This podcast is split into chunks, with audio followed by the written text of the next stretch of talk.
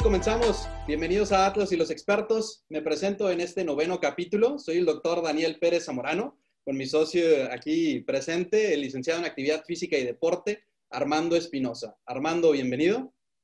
Muchísimas gracias, Dani. Un saludo, un saludo a todos y contentos de, estar aquí y seguir ampliando el, conocimiento y más, más el día de hoy con, el gran invitado que, tenemos. Ahí pude darme el tiempo de, leer su currículum, entonces estoy muy emocionado de, escuchar al doctor. Claro que sí. Muy bien. Bueno, el día de hoy nos acompaña en esta entrevista nuestro experto, el doctor Félix Cedillo Salazar, cardiólogo intervencionista, fue maestro mío también ahí en la facultad electrofisiólogo, más de 23 años de experiencia y pues mucho conocimiento para aportarnos. Doctor, bienvenido. No, al contrario, muchísimas gracias, eh, Daniel, gracias, Armando. El, el, orgulloso de estar aquí con ustedes soy yo. Además, felicitarlos por esta serie de programas informativos dirigidos a la comunidad en general y al grupo de médicos, a la sociedad médica. Esto es lo que se necesita, es educación médica continua y eso es lo que uno debe llevar en el corazón justo después de graduarse y el honor de que haya sido uno de mis brillantes alumnos egresados de la Facultad de Medicina de la Autónoma de Nuevo León. Eh, pues, ¿qué te digo? Para mí un honor ver realizado en ustedes el, el, el, trabajo y, las aspiraciones de tantos años. Como maestro, uno no puede pedir otra cosa que lo superen. Así es que eh, contento de estar aquí y ver qué podemos ayudar, en qué podemos aportar trabajando con ustedes. Claro que sí, perfecto. ¿no? Nosotros más que encantados. Eh, ahí para darles un, eh, eh, una pequeña introducción de lo que va a ser el tema, sería cómo ayuda el ejercicio y una buena alimentación a tu corazón. Qué mejor que nos explique aquí el doctor, cardiólogo, fisiólogo, experto ya del tema. Entonces, pues a los que nos siguen, probablemente ya han oído hablar más de una vez esto de que tienes que cuidar tu corazón. pues a veces te han dicho, haz ejercicio o cuida tu corazón, pero nunca te dicen muy bien cómo. Entonces es lo que vamos a tratar de aclarar el día de hoy, ese, esa, esa parte para que te vayas con un buen sabor de boca de que no es tan difícil cuidar tu corazón, solamente prestarle atención. Y pues, eh, doctor, no sé si esté listo. Completamente. Eh, cuando, cuando gusten comenzamos. Muy bien. Bueno, pues aquí eh, nuestro programa comenzamos con una pregunta obligada ya para todos nuestros expertos. Y empezamos con la pregunta número uno. ¿Quién es el doctor Félix Cedillo para conocer un poquito de usted? Bueno, pues eh, yo soy eh, nacido en la ciudad de Monterrey en 1966 y orgullosamente regiomontano. Eh, egresado en mi carrera de licenciatura como médico cirujano y partero en la Universidad Autónoma de Nuevo León. Posteriormente hice mis estudios de posgrado en medicina interna en el Hospital Universitario José Leuterio González y una subespecialidad en cardiología intervencionista, como le llamamos hoy en día. En aquel entonces se llamaba cardiología hemodinamia. Y eh, tuve la fortuna de ser becado por la Universidad Autónoma de Nuevo León en base a nuestras calificaciones para ir a Baylor, a Houston, a hacer eh, eh otra subespecialidad en la cardiología, electrofisiología cardíaca, que se encarga del estudio de las arritmias, de los desmayos y así pudimos tener una visión muy amplia sobre lo que es la medicina interna, que atiende cualquier enfermedad del adulto, problemas circulatorios en cardiología y hemodinamia, problemas del sistema eléctrico arritmias en la parte de la electrofisiología. Y posteriormente tuve la oportunidad de terminar mi doctorado en farmacogenética y farmacogenómica en lo particular el año pasado y tener el orgullo de tener casi dentro de un par de días cumplir 24 años de ser profesor en la Facultad de Medicina, tener extraordinarios egresados como tú, Daniel, ver generaciones y generaciones pasar, pero sobre todo un, apasionado de la, de la enseñanza. Realmente estamos ejerciendo medicina y estamos en la educación, tanto a nivel licenciatura como en el posgrado, en la Facultad de Medicina como maestros, por vocación y por convicción.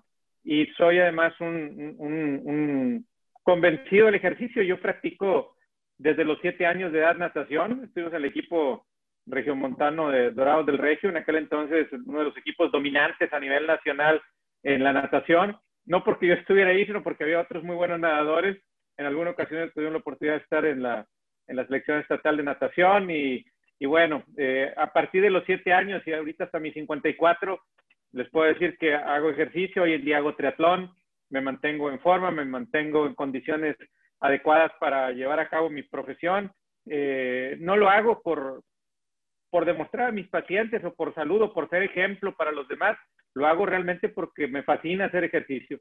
Dedico dos horas, dos horas y cuarto, cinco veces por semana a hacerlo y la verdad es que lo disfruto muchísimo y creo que no podría ser mi vida tal cual si no tuviera la condición física y la energía necesaria que el ejercicio y la buena alimentación te dan para poder llevar un tren de vida como el que me gusta llevar en mi trabajo.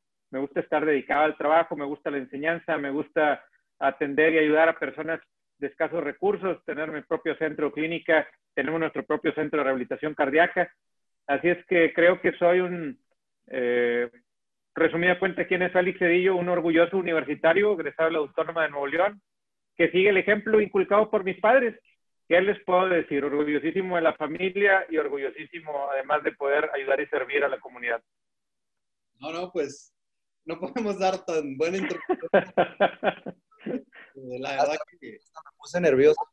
Sí, sí, no, no, no, no. Es, es intimidante el currículum, ¿eh? No, suena egomaniaco, creo yo.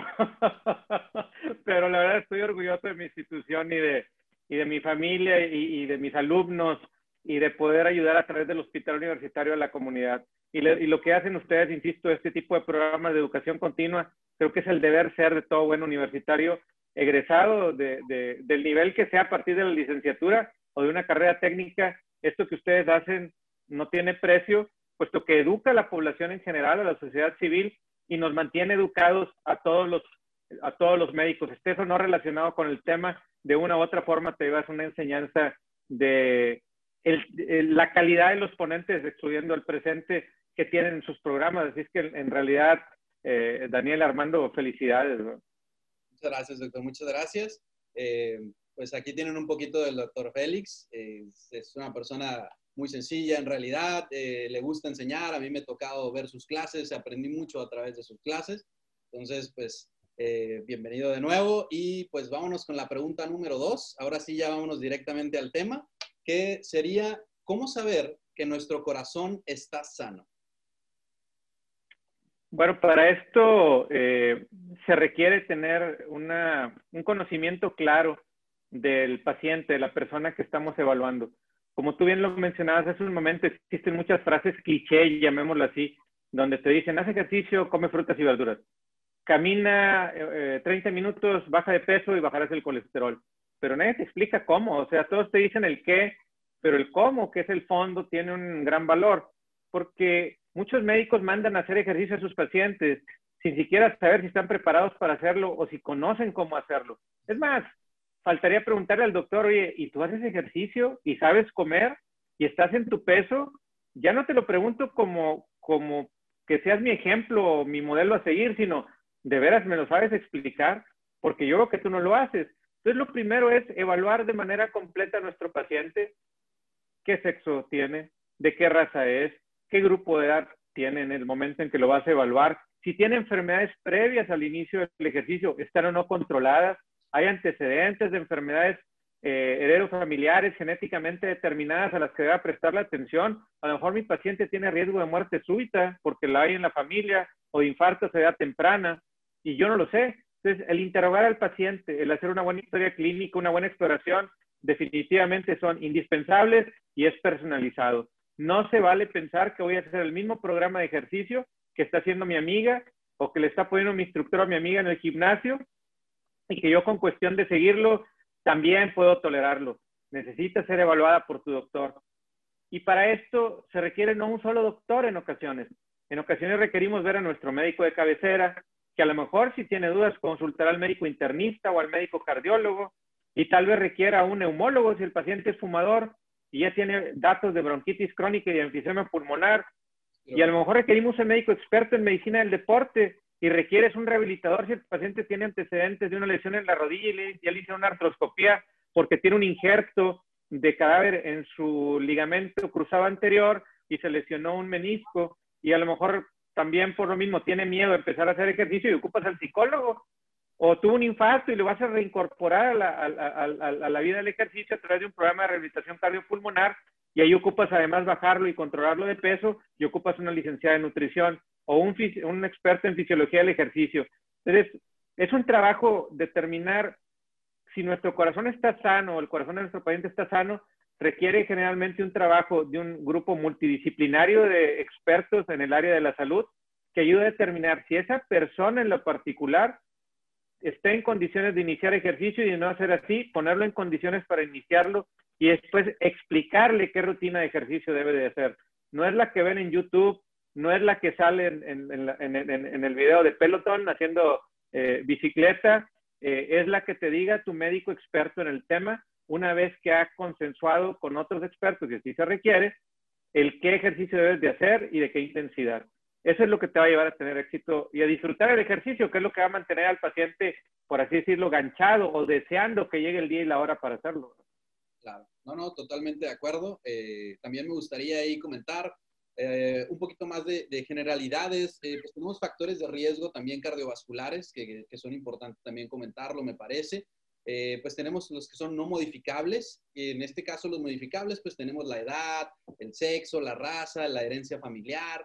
Eh, esos, pues sí, no, no, ya los traemos, ¿no? No podemos modificarlos. Tenemos también el área que son de los modificables, que pues como su nombre lo dice y está fácil de interpretarlo, pues es el tabaco, el colesterol, el sedentarismo, la hipertensión mal controlada, el estrés, y ahí podemos irle agregando varias cosas a la lista eh, y es en donde nosotros tenemos la fortuna de poder, como dice su nombre, modificarlos. Entonces está en nosotros eh, ver esa modificación, ¿no? Totalmente de acuerdo contigo, Daniel. Eh, hay cosas que no podemos cambiar. La edad del paciente, aunque le podemos falsificar un acta de, nacimiento, es ilegal y además no sirve de nada, seguirá teniendo la misma edad. Le podemos cambiar, el, el modificar eh, un poco sus uh, hábitos, pero no la genética. Si su padre falleció de un infarto antes de los 55 años, es un factor de alto riesgo que habla de que ese paciente puede tener eh, un infarto igual. Si su mamá tuvo un infarto antes de los 65, también es un dato de mal pronóstico para tener enfermedad cardiovascular temprana en el paciente. Como bien mencionabas, si el paciente tiene cierto número de cigarros fumados por día, por año, lo que llamamos paquetes año, eh, arriba de 10, pues ya aumenta el riesgo cardiovascular. Eh, si el paciente además tiene alcoholismo, y hoy en día algo que no debemos de pasar por alto y debemos de preguntar como médicos es, ¿utilizas drogas? Es decir, el paciente utiliza marihuana, el paciente utiliza cocaína, el paciente utiliza crack, o sea, drogas más pesadas, por así decirlo, eh, fentanilo. Es, es, muy importante preguntarlo porque muchos pacientes no lo, no, lo, no te lo dicen si tú no se lo preguntas específicamente.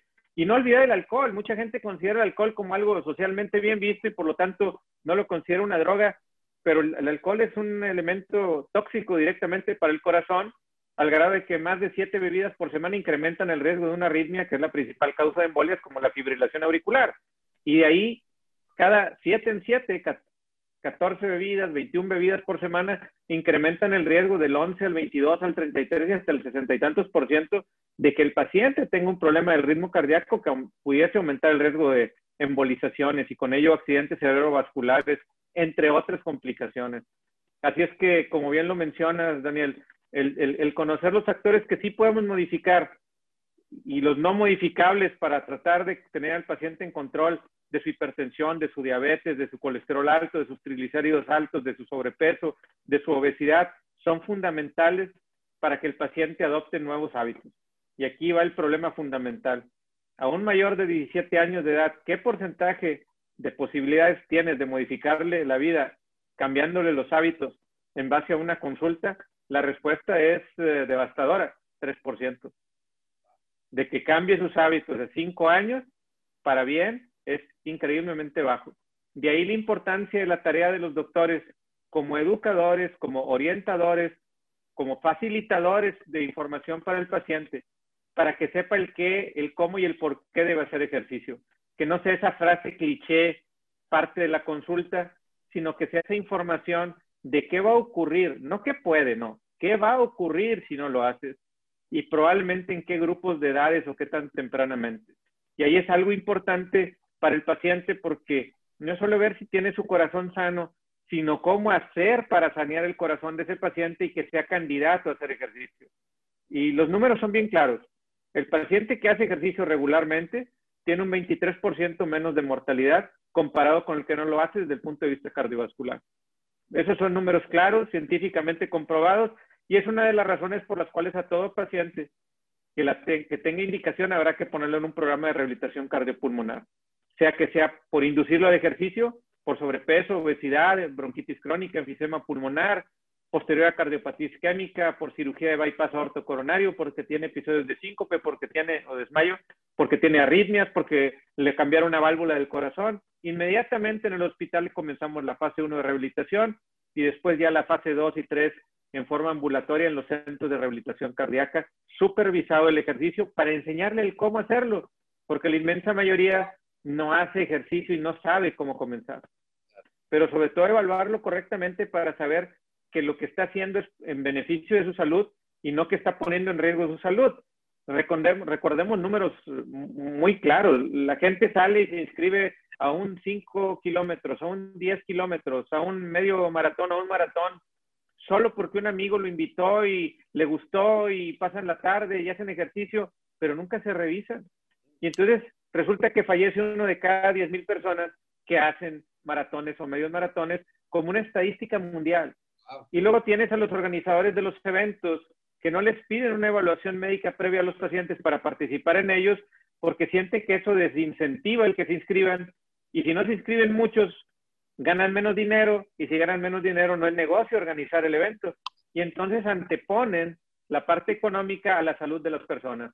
Total, se muere uno cada y cuando, uno de cada 10 mil, pues no ha de pasar nada en esta carrera. Pero lamentablemente no es infrecuente que en nuestra ciudad, donde se practica el deporte en un porcentaje un poquito mayor que en otras zonas del país, al menos una vez al año, cada año y medio, veas como nota que alguien fallece durante un maratón y lamentablemente es un paciente que no se hizo una revisión médica para saber si estaba apto para correr ese maratón o ese 10K. Y la gente lamentablemente no entra en razón y en la siguiente carrera se inscribe y otra vez no se vuelven a revisar. Así es, es correcto. Muy bien, no, excelente. Eh, pues Armando, no sé si quieres comentar algo más. Sí, ahí tengo, tengo varias cositas. Eh, muy, muy, muy grata la, información que, el doctor nos proporciona. La primera, la primera pues es que me, me, pone, contento, feliz todo lo que, que, el doctor comenta porque nos hace pensar que realmente estamos intentando hacer las cosas mejor, eh, Daniel. Esto, esto, este conjunto, esta idea de estar trabajando yo con el doctor Daniel es para algo que mencionaba al principio, la parte multidisciplinaria, porque muchas veces hemos encontrado, bueno, he encontrado en la práctica, en el área de la preparación física, cómo tengo algún alguna, un usuario que viene al gimnasio y trae ciertas recomendaciones por parte de su médico, pero como yo no tengo ningún contacto directo con su médico de cabecera o su médico especialista, siempre hay, hay, un, hay una información intermedia que a veces no es correctamente interpretada por el usuario y cuando llega a mí como preparador físico no es la correcta o ya viene con el teléfono descompuesto, ¿no?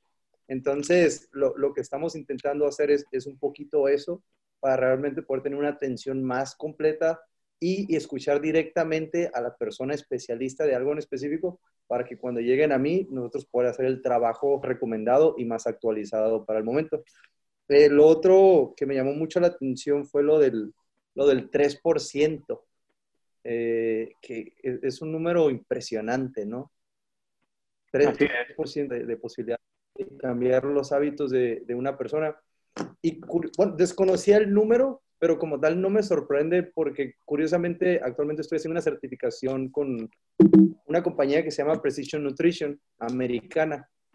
Y el curso es de nutrición, pero antes de tocar cualquier tema relacionado a la nutrición, te hablan primero de los hábitos de las personas. ¿Por qué? Porque la ellos, lo mencionan de esta manera, la mejor dieta o la mejor alimentación para una persona en particular, si está en papel, no sirve. Muchas veces en el área de, la aplicación profesional, tenemos toda la mejor estructura ya hecha, pero carecemos del conocimiento de cómo realmente poder cambiar los hábitos o incorporarlos lentamente a, a la vida específica de una persona, ¿no? Entonces, lo primero que, que hacen ellos es piensa en ti en todas, todas aquellas cosas que tendrías que hacer bien, porque todos tenemos alguna, alguna actividad o algún hábito que es negativo en nuestras vidas y que no lo hemos cambiado.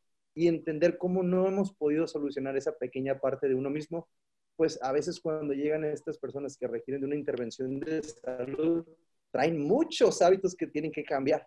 Y, y, y la falta de poder de, de, de, de, mi, parte, en este caso estoy hablando muy específico de la preparación física, la falta de conciencia, de yo entender lo, lo, lo, cómo puede consumir a una persona toda esta información nueva de golpe, pues a largo plazo es lo que provoca que no podamos lograr un cambio en, en, esta persona, ¿no? A lo mejor lo aguantan una, dos, tres semanas, pero cuando se vuelve un esfuerzo constante, en un mes no va a tener eh, la mejora que a lo mejor pudiese incentivar desde la parte eh, emotiva a la persona a querer continuar. A veces los cambios son, son muy diminutos, ¿no? Entonces, eh, ese factor de, que el cambio va a ser lento y esa dificultad constante para poder estar realizando todos esos nuevos hábitos, creo que es una parte muy importante entender para, o es, o es un área que debemos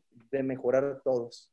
Totalmente de acuerdo. Yo creo que eh, la forma de abordarlo con el paciente, como bien lo mencionas, es decirles que esta es una filosofía y un estilo de vida. Es decir, no es que bajes de peso para que te quede el vestido para que vayas a la boda de tu amiga, no es porque bajes de peso porque tienes una reunión con los cuates en la playa en mayo y entonces te vas a poner en dieta a partir de febrero o marzo para que no se te vea la pancita cuando te vean en traje de baño. Y, el poder inculcar y educar eh, es algo fascinante, pero es extraordinariamente complicado, como bien lo mencionabas, Armando, cuando el paciente llega ya con una idea preconcebida equivocada, es decir, cuando ya llega desinformado, el borrar esa desinformación y ahora implantar la información correcta requiere de mucho trabajo, de mucho esfuerzo y, e insisto, de que los médicos o los, o los especialistas o los expertos del área de la salud estemos en el mismo canal para que cada vez que vea uno de ellos, el paciente, le reafirme que lo que se está haciendo es lo correcto. Porque si van con, contigo o, o, van con Daniel y les dicen lo correcto sobre cómo hacer ejercicio, cómo comer, con qué frecuencia hacer ejercicio, cuántas calorías debe llevar la dieta, cuántos macronutrientes debe contener porcentualmente hablando de proteínas, carbohidratos, grasas, etcétera, y luego van con su médico de cabecera y les dice que eso no importa mucho y el paciente voltea y ve que su médico de cabecera está 35 kilos por encima del peso que le corresponde. Pues lo más probable es que desde que él desestima lo que tú dijiste, el paciente ya encontró una razón por la cual no tener que hacer ese esfuerzo, porque cuesta mucho hacer un cambio en estilo de vida. Y además, cuesta más cuando el resto del núcleo familiar al que pertenece el paciente tampoco hace ese cambio. Entonces, si él pretende bajar de peso, comienza a ocurrir que le hacen de comer a él y de cenar a él o, a ella y de desayunar, pero el resto de la familia come otra cosa. Y entonces el paciente voltea a ver las mismas cazuelas y los mismos platos con grasa, con carbohidratos que acostumbraba a consumir y llega un momento en que le gana el, el antojo y deja a un lado la dieta especial, por así decirle, que le estaban dando en la casa para que bajara de peso y regresa a los viejos hábitos. De manera que por ello en la mayor parte de las familias tú podrás ver casi casi quién es el hijo, quién es el papá y quién es la mamá, porque al tener los mismos hábitos, comer de las mismas cazuelas, pues tienen los mismos padecimientos tarde o temprano. Y eh, insisto, este es un trabajo en equipo. Hoy eh, lo comentaba que la familia es de doctores. Mi, mi cuñado fui antes cirujano dermatólogo y le, le enviaba un paciente para que lo revisara y le explicaba precisamente los antecedentes que tenía para que él pudiera abordar quirúrgicamente adecuadamente al paciente. Y él a su vez, al hacer la cirugía, le enviará el, el de patología a, Adriana Hanser, mi cuñada, para que lo revise como patóloga y estemos seguros de que no sea un padecimiento maligno. Es decir, si no estás en contacto y en el mismo canal, previo a esto le explicaba al paciente cuál era el padecimiento y qué es lo que le iban a hacer, si no estás tú con tu grupo de trabajo en el mismo canal y el paciente escuchando eh, información complementaria, pero en la misma dirección, las posibilidades de éxito son mínimas. Eh, es ese 3% y esto es lo que nos dicen los psicólogos. que después de los 17 años de edad, las posibilidades de cambiar hábitos en una persona son de alrededor del 3%. Entonces, eh, es desalentador, pero por otro lado, es alentador porque quiere decir que tenemos un 97% de, de, de, área de oportunidad para trabajar en nuestros pacientes, ¿verdad? Eh, es cuestión de hacer una, un buen enlace y una cadena entre médicos que pensemos como lo que estamos platicando el día de hoy entre nosotros y hagamos cada vez mayor difusión de esta, de esta información entre la población general. Excelente. Bueno, me gustó mucho ahí la, la respuesta. Eh, no, no, sé si quieren comentar algo más antes de pasar a la siguiente. No, de mi parte todo bien. Muy bien. Bueno, pues vámonos a la pregunta número tres, la que dice, ¿qué grupo de alimentos recomiendan y cuáles evitar para tener un corazón sano y buena circulación? Y esta es una, una pregunta en la que creo que podemos simplificarlo de esta manera. Solo hay tres tipos de dieta en la vida para un paciente, sea de la edad que sea, se encuentre en el momento en el que se encuentre de su estadio de vida. La dieta correcta para esa persona en cuanto a cantidad y calidad Cantidad de calorías, calidad se refiere a la composición, sobre todo macronutrientes, proteínas, carbohidratos y grasas. Es la, dieta que te corresponde, punto. Y hay dos formas de malnutrirse. O comes menos de lo que te corresponde y te desnutres, o comes más de lo que te corresponde y tienes sobrepeso y obesidad. Entonces solo hay tres tipos de dietas. No existe la dieta de la zona, ni la dieta keto, ni la South Beach Diet, ni la dieta de los asteriscos, ni la... Me refiero a que no existen no existen desde el punto de vista médico-científico. Esos son ardides mercadotécnicos para venderle algo a la gente. Y te venden las, las barras de la zona, y te venden el libro del, del, cerebro de pan, y te venden una gran cantidad de desinformación que la gente acaba creyendo que realmente tiene que entrar en cetoacidosis, lo cual la gente no está consciente de qué significa desde el punto de vista médico, pero es de lo que se nos mueren complicados muchos pacientes diabéticos por tener los niveles tan altos de azúcar y no tener insulina en sangre suficiente para utilizar ese azúcar o glucosa para generar energía para el cuerpo y comenzar a utilizar la energía a través del, tejido graso del paciente. Y eso resulta en cetoacidosis y eso genera ácido láctico y eso genera un cambio en el pH del organismo y eso genera muerte celular. Y entonces la gente lamentablemente busca soluciones rápidas, sencillas, con efecto inmediato, sin esfuerzo. Y eso rápido, sencillo, instantáneo y sin esfuerzo en la vida no existe absolutamente nada. Si se lo ofrecen, no lo tome porque no existe. Si va a aprender inglés en tres días, no es verdad. Si va a ser doctor fácilmente en cuatro meses, ni pierda su tiempo porque no va a ocurrir. Y si cree que va a bajar de peso de por vida, este es el punto, de que es una filosofía de vida y una forma y un estilo de vida el comer bien, el hacer ejercicio. En solamente cinco días y va a bajar 15 kilos, pues busque a alguien más porque esa persona le está engañando. Entonces, solo esas dietas existen. Ahora, hay muchas formas de abordar lo recomendable. Si hablamos de las dietas y les queremos poner un nombre, lo cual a mí no me gusta, pero le diría a los pacientes, mire, si consume más pescados, más eh, eh, ensaladas, más pollo, menos carnes rojas, más eh, frutos secos, más semillas, más granos enteros y un poquito de cereales, lo que podríamos llamar una dieta mediterránea pescatoriana, es la dieta más cercana a lo ideal para casi cualquier individuo. Las dietas norestenses como las que tenemos acá en nuestra ciudad, ricas en manteca y ricas en carbohidratos, son ideales para tener sobrepeso y obesidad. La dieta DASH, como la mencionan en Estados Unidos el American Heart Association el American College of Cardiology, para llevar una dieta que idealmente controle la presión arterial, bajando el consumo de sodio, incrementando el consumo de potasio y de zinc en la dieta, y de calcio y magnesio, que nos ayudan a bajar la presión, son importantes. Pero lo más relevante en una dieta es qué edad tienes, cuánto pesas, tu composición corporal es de cuántos kilos de tejido muscular magro, cuántos kilos de tejido graso tienes, cuánta de esa grasa es subcutánea, cuánta de esa grasa es visceral, y cuál es mi objetivo de peso en función de tu actividad, tu edad y tu estatura. Y esto nos dará un resultado con un consumo, calórico basal aproximado, es decir, vamos a saber cuántas calorías ocupa esta persona para vivir al día. Las calorías para el público en general son las unidades de energía que proporcionan los alimentos. Cierto número de calorías proporciona un gramo de proteínas, de grasa y de carbohidratos. Y entonces podremos calcularle una dieta del paciente en base, ok, usted ocupa una dieta de 1.400 calorías al día para llegar a su peso ideal porque ahorita le sobran 14 kilos de peso. Si esos 14 kilos de peso, tantos kilos son de grasa subcutánea, tantos kilos son de grasa visceral y además le falta un kilo y medio de masa muscular. Entonces su peso ideal es de 64 kilos.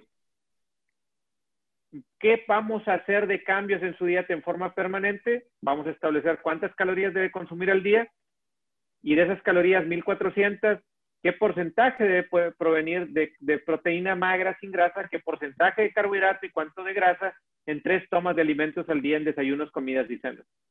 Y nos quitamos las cinco nueces de la media mañana y la media manzana de la media tarde y chupes el dedo a las cinco de la tarde si le vuelve a dar hambre cosas que al final no son más que tratar de seguir complaciendo el hábito de comer a deshoras del paciente, que no lo va a llevar a tener un cambio de, vida saludable. Entonces, dietas hay muchas con nombre, pero creo que solamente hay tres en general, la correcta y dos incorrectas, desnutrido o sobrenutrido. Y cada paciente se individualiza para saber, una vez evaluado en su meta de peso ideal en base a estatura, sexo, raza, eh, contenido de masa muscular, tejido graso eh, visceral, tejido graso subcutáneo, y le haces un programa donde le haces notar que no importa la rapidez, sino la constancia, la perseverancia, para que en determinado número de meses llegues al peso que idealmente debes de tener. Si es un mes, si son seis meses, si son doce meses, si son 18, 24 meses, no importa estás cambiando tu estilo de vida para bien y permanentemente, y eso acompañado del control del resto de las enfermedades que puedas tener, que no hay que olvidar que pues eso se refiere a la dieta, pero el paciente no solamente puede tener sobrepeso o obesidad, podrá ser hipertenso, podrá tener eh, eh, diabetes, podrá tener colesterol y triglicéridos altos y evitar las falsas expectativas en el paciente. No, hombre, cuando bajes de peso vas a poder quitarte todas las medicinas. Híjole, menos del 2% de las veces ocurre eso. ¿Por qué? Porque son enfermedades independientes, que si bien una predispone a las demás, una vez que corriges el sobrepeso y la obesidad, no necesariamente dejas, de, hecho no dejas de ser diabético. Si acaso te controlas, serás un diabético controlado a través de dieta y ejercicio, pero no dejas de ser diabético. Su hipertensión se controla, que ocurre menos del 5 al 10% de los pacientes hipertensos sin fármacos, solo con dieta y ejercicio, sigue siendo hipertenso, pero estás controlado con dieta y ejercicio. Entonces, no hay que engañarlos, no hay que ofrecerles falsas expectativas, como lo hacen también en algunos pacientes cuando los operan de mangas gástricas, de bypass gástricos. Esa es una medida extrema para modificar la anatomía del intestino en un paciente fuera totalmente de control, cuyo último resguardo es operarlo para que el estómago sea más pequeño y coma menos, a cambio de un grave problema psicológico que hay que resolver después, que puede ser definitivamente está indicado y tiene, tiene sus, sus indicaciones médicas, valga la redundancia, pero que será parte del tratamiento que requerirá de ahí en adelante el paciente. No deja de tener problemas tiroideos y de hipertensión o de diabetes por ese motivo. Entonces, creo que en sí las dietas, lo importante para el paciente es que sepa que están encaminadas a llevarlo a su peso ideal a través de una serie de estrategias en las cuales le enseñaremos a comer, lo cual es como aprender un nuevo idioma para ellos. El saber qué tantas calorías contiene un alimento, cómo se combinan, cuál es el tamaño de la porción correcta, comer a no tener apetito y no comer a llenar o acabarse el plato. Eh, es una serie de cambios eh, conductuales que, requieren un trabajo en equipo. No sé qué, qué pienses, Daniel, de esto. Sí, la verdad que nos pone ahí a, revolucionar nuestra cabeza, eh, sobre todo porque eh, pues en la práctica llegamos a usar esas frases de dieta keto, de la dieta mediterránea, eh, ayuno intermitente. Ya hemos hablado en otros episodios de, esta, de estas situaciones, tratando de aclararlo. Eh, a veces, en, mi, caso particular, trato de, usar esas frases para que me entiendan algunos pacientes, ah, pero, pero totalmente de acuerdo con que esas tres dietas son, son las indicadas, ¿no? el, el, cuando tienes el exceso, cuando te falta o cuando estás en tu punto, ¿no? Entonces creo, creo que estuvo muy bien la explicación. Este, Armando, no sé si quieras agregar algo más. Sí, una mencionaba de dieta mediterránea. Por lo general las dietas mediterráneas eh, vienen muy balanceadas en cuanto a los tres macronutrientes. eh, pero pueden existir ciertas variaciones. ¿Tendría algún radio porcentaje así, hablando de manera general, que usted pudiera como recomendar de estos tres? Sí, sí, sí, fíjate, yo mm, en base a, que conocemos un poquito de fisiología del ejercicio, al igual que ustedes, y que además lo llevamos a la práctica, nosotros somos un poquito más eh, acentuados hacia las proteínas, es decir, del, total de proteínas que consume el paciente, nosotros tendemos a recomendar en nuestro grupo de, de pacientitos que el 50% del total de las calorías provengan de proteína, un 35% de carbohidratos y un 15% de grasas, que es muy diferente a lo que tienden a recomendar los licenciados en nutrición. Y eso tiene una razón de ser. La mayor parte de los estudios nutricionales se hicieron en los años 80 cuando se creó aquella famosa pirámide nutricional. Y esa pirámide nutricional, donde en su base tenía una gran cantidad de carbohidratos, como fue malinterpretada e incluyó carbohidratos refinados, como harinas, por ejemplo. Entonces el resultado final es que en los 70 no teníamos la epidemia, la pandemia, por decirlo correctamente, de sobrepeso y obesidad, que hoy en día tenemos. Y la gente le, culpa a las grandes industrias que venden hamburguesas, que venden pizzas, que venden refrescos. Y eso no tiene nada que ver en esto. Quien decide qué llevarse a la boca es la persona. Quien decide cuántos tacos de trompo comer, porque nunca mencionan los tacos de trompo, ni la barbacoa, ni los chicharrones, ni las carnitas, ni las enchiladas, ni las flautas. Y se fijan, toda la bronca es contra la hamburguesa, la pizza, el pollo frito. La realidad es que para los costos que tienen esos platillos el día de hoy, y tú mides porcentualmente cuántas veces a la semana o al mes la gente los consume, es muy pequeño el porcentaje. Cuando en las escuelas a los niños les cierran la tiendita de la escuela y les venden mini pingüinos y mini gancitos y mini, papitas y mini donitas, la realidad es que no le están enseñando a comer. Y yo estoy en desacuerdo con el concepto de comida chatarra. No hay comida chatarra. Hay dietas que convertimos en, en chatarra nutricional por la forma en la que los combinamos. Pero las harinas no es que sean malas por naturaleza. y sin embargo, la gente confunde lo natural con lo sano y lo dietético. Y aquí tú lo que pretendes es una dieta, en mi concepto, bien balanceada con un 50% de proteína magra, 35% de carbohidratos, 15% de grasas, en donde la proteína sea realmente la, la, fuente o el plato principal de la alimentación, pero que además sea una dieta rica en vegetales, en frutas, pero no en jugos, que es lo que la gente a veces no entiende. No, doctor, llevo una dieta bien sana y no sé por qué no he bajado si tomo jugos verdes.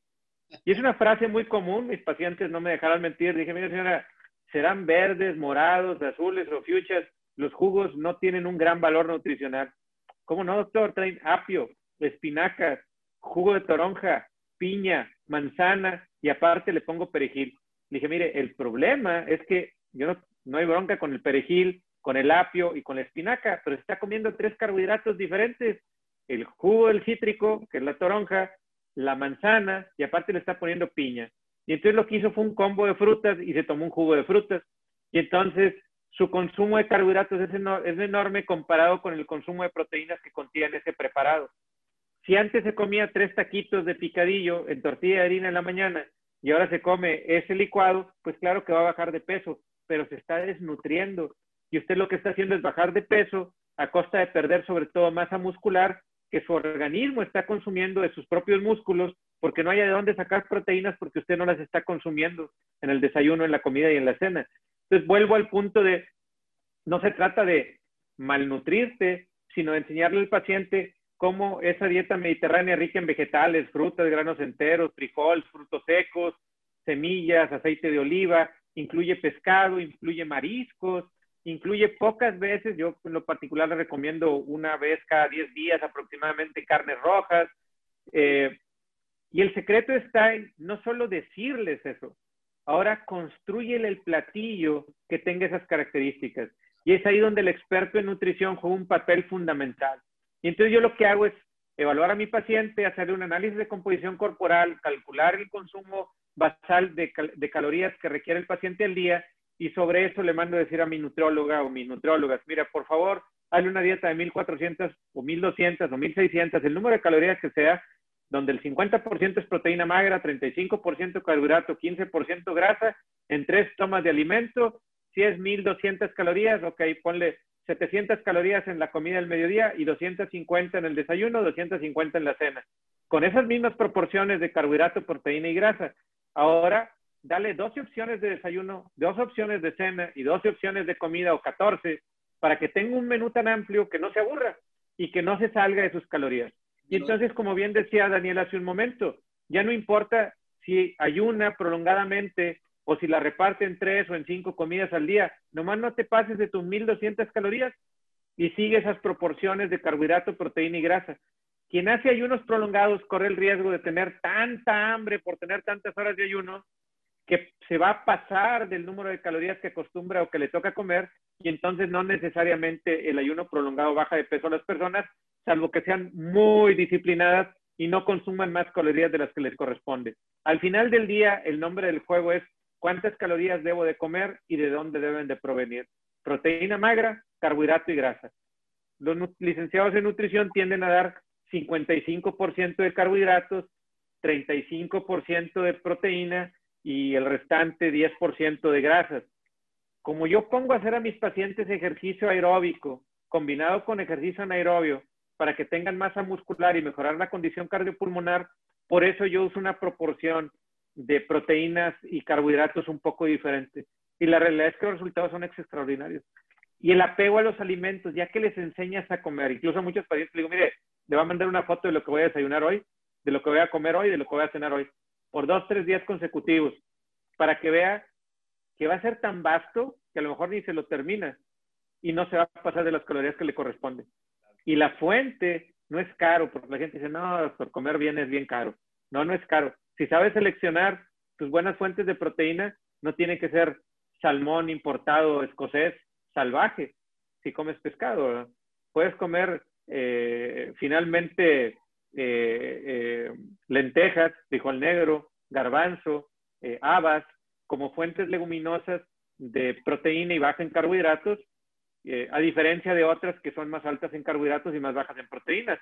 Y el pescadito pues puede ser tilapia, no es tan alta en proteína y en omegas, pero al final lo que quieres es tener o robalo o bagre eh, o finalmente salmón, que aunque sea de granja tiene una proporción muy diferente de grasa y omegas, pero lo importante es darle opciones en donde el paciente pueda realmente consumir y llevar a cabo la dieta. ¿no? Se vaya acostumbrando también, ¿no? Así es. Son otros sabores y otra variedad. Eh, le digo a los pacientes, digo, ¿a poco cree que hoy están comiendo o cenando tacos de trompo en China, o en Rusia, o en Suecia, o en Dinamarca, o en España. Le digo, piense que hay una gran cantidad, una gran opción, una gran variedad de alimentos que usted no conoce, no ha probado y no sabe de lo que se está perdiendo y no sabe de lo que se está privando en cuanto a salud. Entonces, también el tener una mentalidad más amplia y buenos nutriólogos que traduzcan nuestra indicación médica en platillos apetitosos, baratos, accesibles y además que sean vastos para que el paciente no tenga apetito, son parte del, del, éxito. Por eso al final esto es trabajo en equipo y hablar el mismo idioma. Y que el paciente lo vea con entusiasmo, como ir a hacer ejercicio. No lo voy a ir a hacer si está aburrido y si no le gusta. Le digo, oiga música, póngase a ver su serie favorita, hágale una caminadora, váyase hablando por teléfono, eh, vaya, hágalo en grupo, hágalo en equipo, hágalo en un lugar donde hay un buen paisaje, eh, hágalo en interiores cuando esté lloviendo, cuando esté haciendo mucho calor o si hay inseguridad, eh, haga bicicleta, haga banda de esfuerzo. Al final, busque hacerlo y disfrutarlo. No lo haga porque yo le dije o porque yo se lo mandé o porque es bueno para la salud. Hágalo porque realmente le gusta. Por si lo va a hacer disgustadamente, no va a durar. ¿verdad?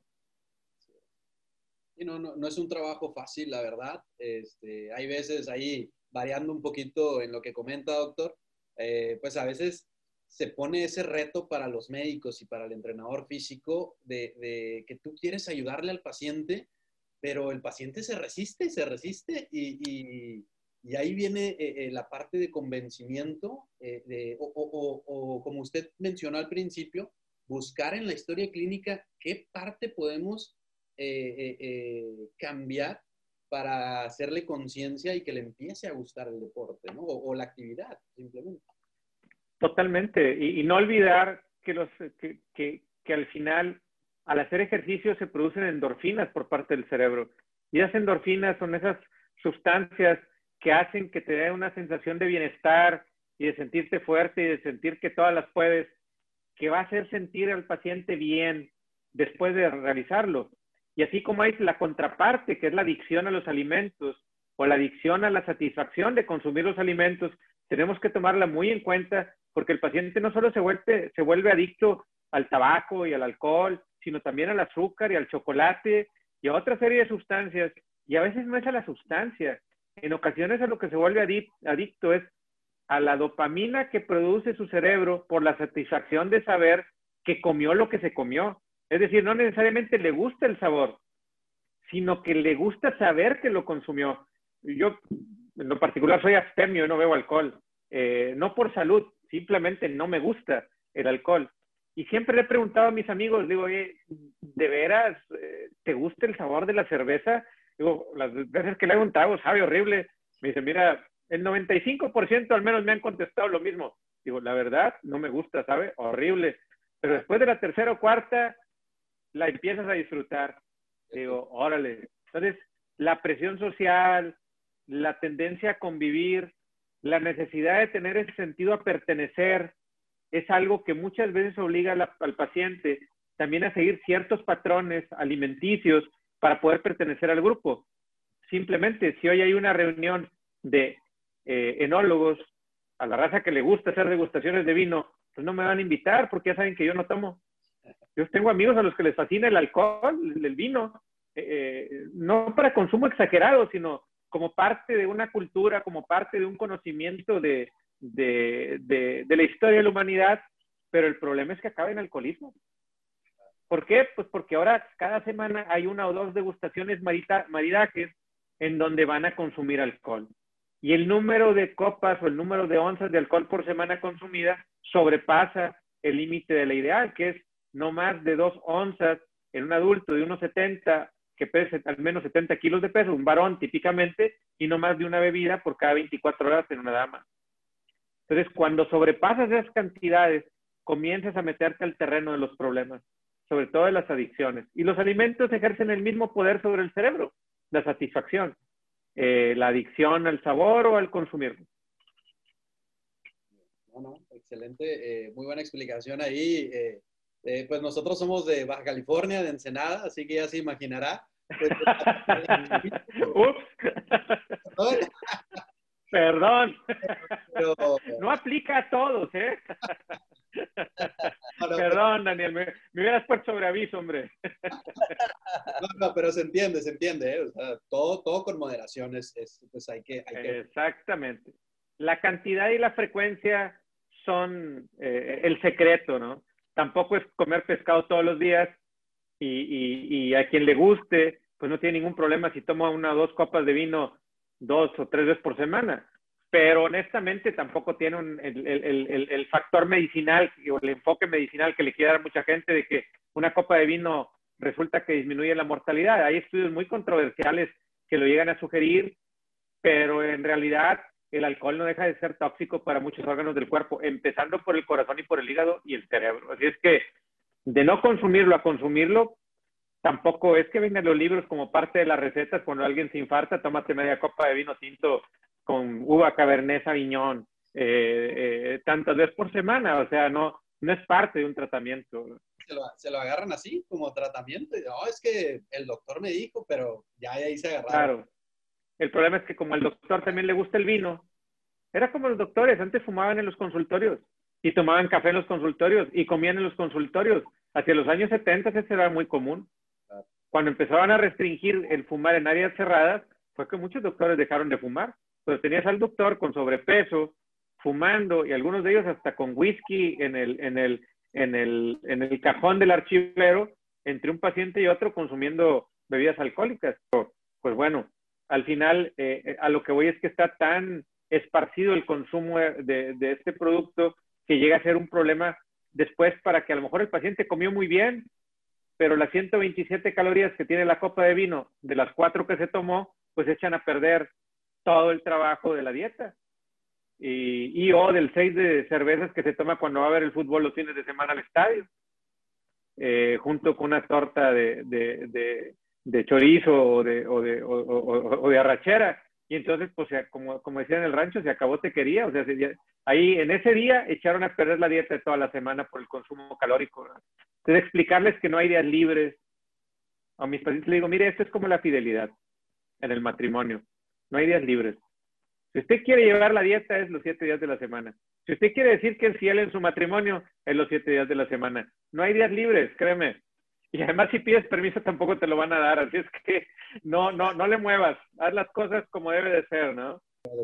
Bueno, pues entonces